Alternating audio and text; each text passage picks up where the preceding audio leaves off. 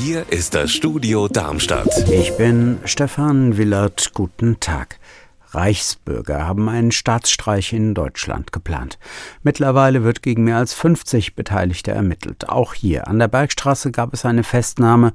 Die Berliner Richterin, die in der Umsturzgruppe aktiv war, ist Darmstädterin. Der Polizist aus Hannover, der zu den Anführern des geplanten bewaffneten Umsturzes gerechnet wird, ist Querdenker und Spitzenkandidat der Partei Die Basis in Niedersachsen.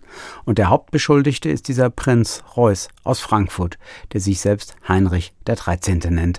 HR-Reporterin Nina Michalke in Frankfurt, was wissen wir eigentlich über den Frankfurter Kopf des Umsturzversuchs?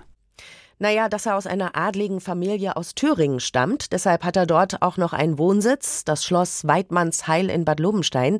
In dem hat es gestern auch eine Razzia gegeben.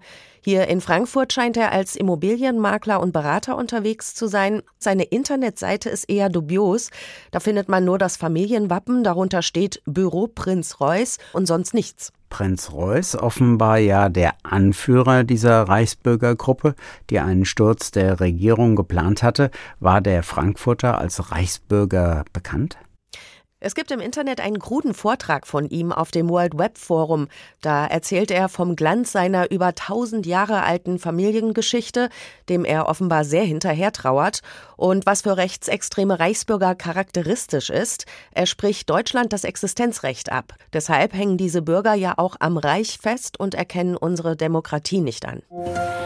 Zwei Männer aus Rostorf bei Darmstadt sollen rund 40 Corona-Teststationen in Südhessen betrieben haben und mit falschen Abrechnungen rund eine Million Euro erbeutet haben. Und nun kommt auch noch der Verdacht der Brandstiftung hinzu. HR-Reporter Raphael Stübig, um welchen Fall geht es da?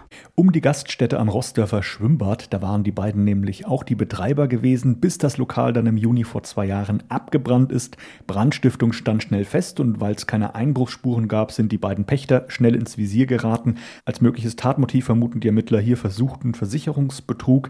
In Untersuchungshaft sind die beiden aber erst jetzt wegen der Betrugsvorwürfe mit den Corona-Tests gekommen.